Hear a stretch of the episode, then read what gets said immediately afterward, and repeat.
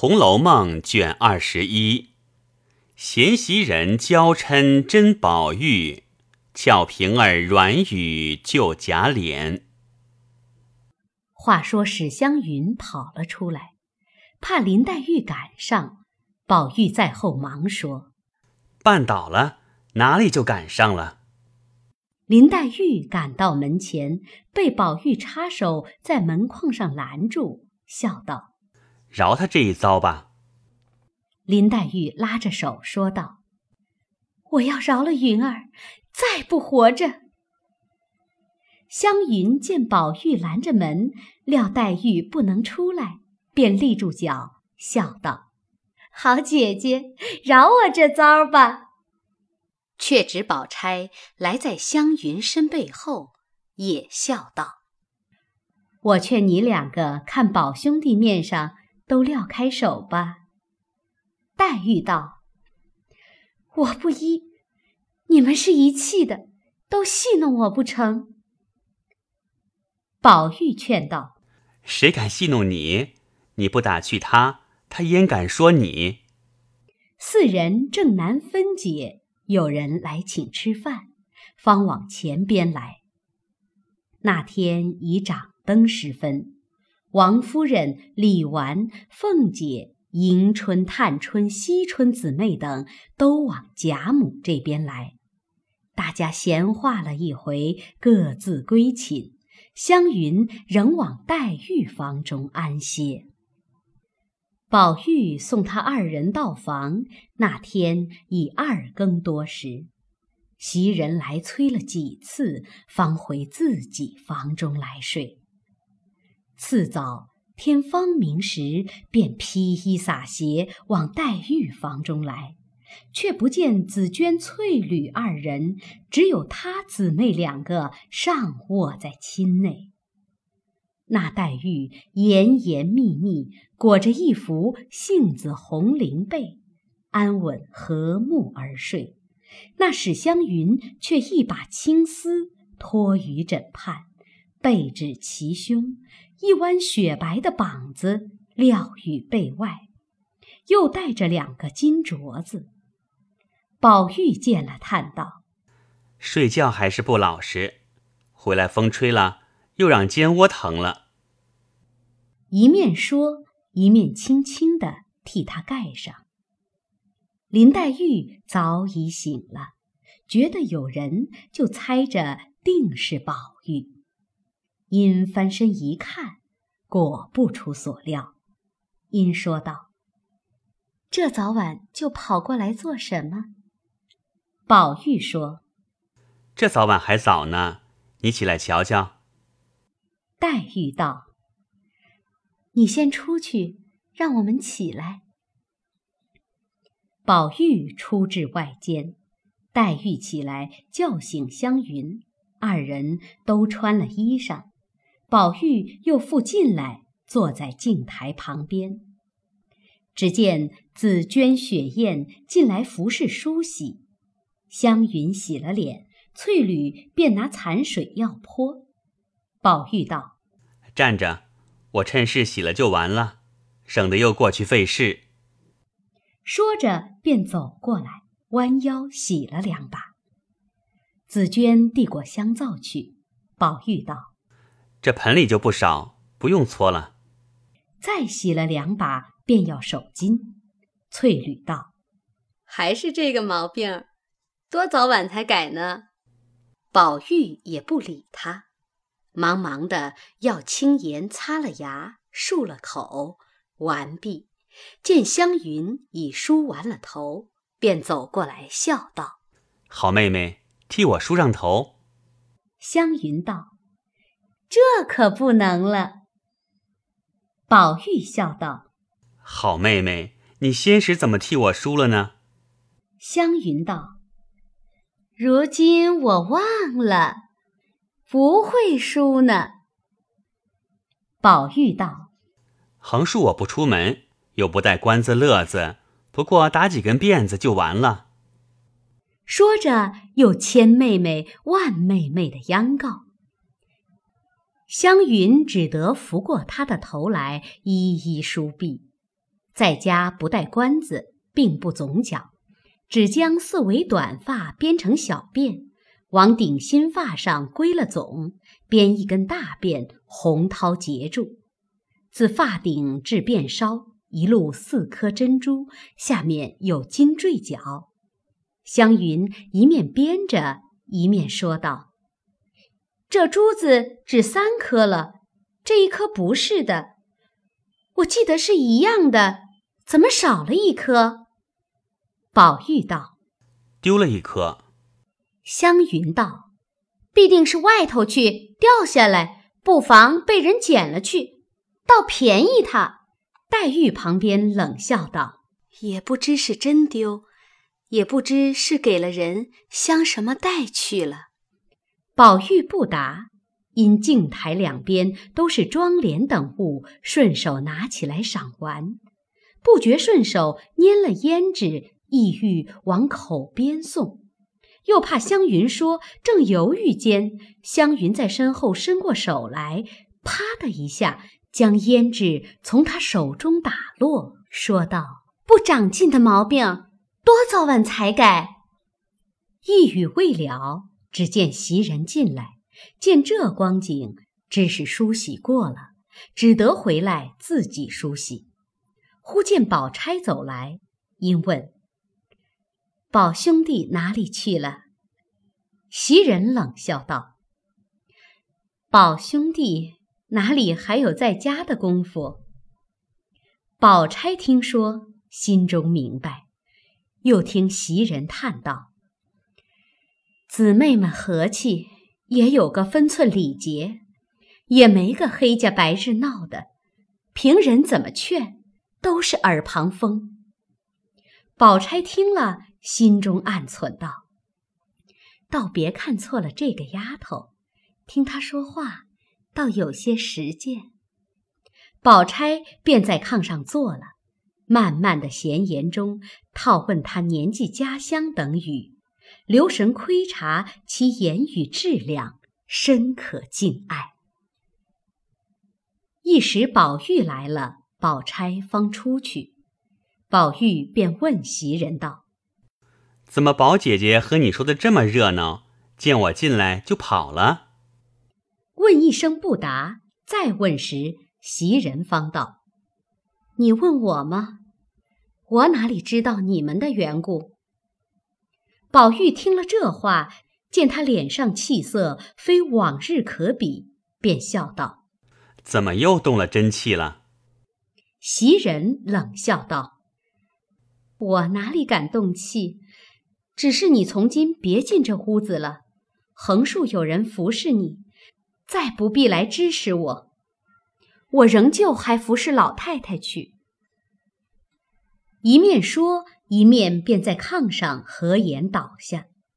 宝玉见了这般景况，深为害意，禁不住赶来劝慰。那袭人只管合着眼不理。宝玉无了主意，因见麝月进来，便问道：“你姐姐怎么了？”麝月道：“我知道吗？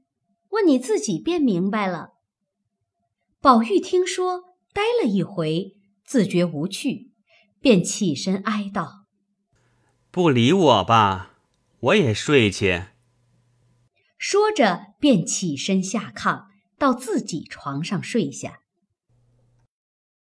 袭人听他半日无动静，微微的打齁，料他睡着，便起来拿一领斗篷来替他盖上。只听“呼”的一声。宝玉便掀过去，仍和睦装睡。袭人明知其意，便点头冷笑道：“你也不用生气，从此后我也只当哑了，再不说你一声如何？”宝玉禁不住起身问道：“我又怎么了？你又劝我？你劝也罢了，刚才又没劝，我一进来。”你就不理我，赌气睡了，我还摸不着是为什么。这会子你又说我恼了，我何尝听见你劝我的是什么话？袭人道：“你心里还不明白，还等我说呢。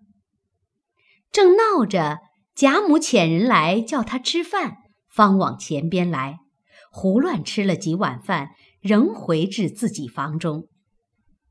只见袭人睡在外头炕上，麝月在旁磨骨牌。宝玉素知麝月与袭人亲厚，一并连麝月也不理。揭起软帘，自往里间来。麝月只得跟进来，宝玉便推他出去，说：“不敢惊动你们。”麝月只得笑着出来，唤两个小丫头进来。宝玉拿一本书，歪着看了半天，因要查，抬头只见两个小丫头在地下站着。一个大些的，生得十分清秀。宝玉便问：“你叫什么名字？”那丫头答道：“叫慧香。”宝玉又问：“是谁起的这个名字？”慧香道：“我原叫云香，是花大姐姐改的。”宝玉道：“正经该叫晦气罢了，什么晦香呢？”又问。你姊妹几个？慧香道：“四个。”宝玉道：“你第几个？”慧香道：“第四。”宝玉道：“明日就叫四儿，不必什么慧香兰气的，哪一个配比这些花儿？没得玷辱了好名好姓的。”一面说，一面命他倒了茶来吃。袭人和麝月在外间听了半日，抿嘴儿笑。这一日，宝玉也不出房门，自己闷闷的，只不过拿书解闷，或弄笔墨，也不使唤众人，只叫四儿答应。谁知这四儿是个乖巧不过的丫头，见宝玉用她，她便变尽方法笼络宝玉。至晚饭后，宝玉因吃了两杯酒，眼行耳热之余，若往日则有袭人等大家嬉笑有兴，今日却冷清清的，一人对灯，好没兴趣。但要赶了他们去，又怕他们得了意，以后越来劝了。若拿出做上人的模样镇唬他们，似乎无情太甚，说不得。横了心，只当他们死了，横竖自家也要过的，便全当他们死了，毫无牵挂，反能怡然自悦。因命四儿捡竹烹茶，自己看了一会儿《南华经》，至外篇屈切一则，其文曰：“故绝圣弃智，大道乃止；至欲毁诸。”小道不起，焚符破玺，而民普比；剖斗折衡，而民不争。单残天下之圣法，而民实可与论议。浊乱六律，朔绝于色，色古旷之耳，而天下使人含其聪矣。灭文章，散五彩。交离珠之木，而天下使人含其名矣；毁绝钩绳，而弃规矩；立功垂之旨，而天下使人含其巧矣。看至此，意趣洋洋，趁着酒兴，不禁提笔续曰：“焚花散射，而闺阁使人含其劝矣。”强宝钗之仙姿，挥黛玉之灵俏，丧灭情意，而闺阁之美恶，使相类矣。彼含其劝，则无身伤之余矣；抢其仙姿，无恋爱之心矣；挥其灵窍，无才思之情矣。彼钗玉花射者。皆张罗而学其岁，所以迷眩缠线天下者也。续毕，置笔就寝，头刚着枕，便忽然睡去，一夜竟不知所知，直到天明方醒。翻身看时，只见袭人合衣睡在衾上。宝玉将昨日的事已付之度外，便推他说道：“起来好生睡，看冻着了。”原来袭人见他无小夜和姊妹厮闹，若真劝他，料不能改，故用柔情以警之。料他不过半日片刻，仍复好了。不想宝玉日夜竟不回转，自己反不得主意，只一夜没好生睡。今忽见宝玉如此，料是他心意回转，便索性不睬他。宝玉见他不应，便伸手替他解衣，刚解开了纽子，被袭人将手推开。又自扣了，宝玉无法，只得拉他的手，笑道：“你到底怎么了？”连问几声，袭人睁眼说道：“我也不怎么。你睡醒了，你自过那边房里去梳洗，再迟了就赶不上了。”宝玉道：“我过哪里去？”袭人冷笑道。你问我，我知道吗？你爱过哪里去就过哪里去。从今咱们两个丢开手，省得鸡生鹅斗，叫别人笑。横竖那边逆了过来，这边又有个什么四儿五儿服侍，我们这起东西可是白玷辱了好名好姓的。宝玉笑道：“你今儿还记着呢。”袭人道。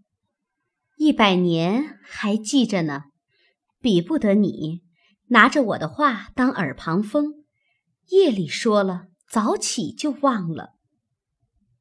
宝玉见他娇嗔满面，情不可禁，便向枕边拿起一根玉簪来，一跌两断，说道：“我再不听你说，就同这簪一样。”袭人忙的拾了簪子，说道：“大早起。”这是何苦来？听不听什么要紧，也值得这个样子。宝玉道：“你哪里知道？我心里急。”袭人笑道：“你也知道着急吗？可知我心里怎么样？快起来洗脸去吧。”说着，二人方起来梳洗。宝玉往上房去后。谁知黛玉走来，见宝玉不在房中，因翻弄案上书看，可巧便翻出昨儿的《庄子》来，看见宝玉所叙之处，不觉又气又笑，不禁也提笔续一绝云：“无端弄笔是何人？抄袭南华《庄子》文。”不悔自家无见识，却将愁语抵他人。提笔也往上房来见贾母，后往王夫人出来。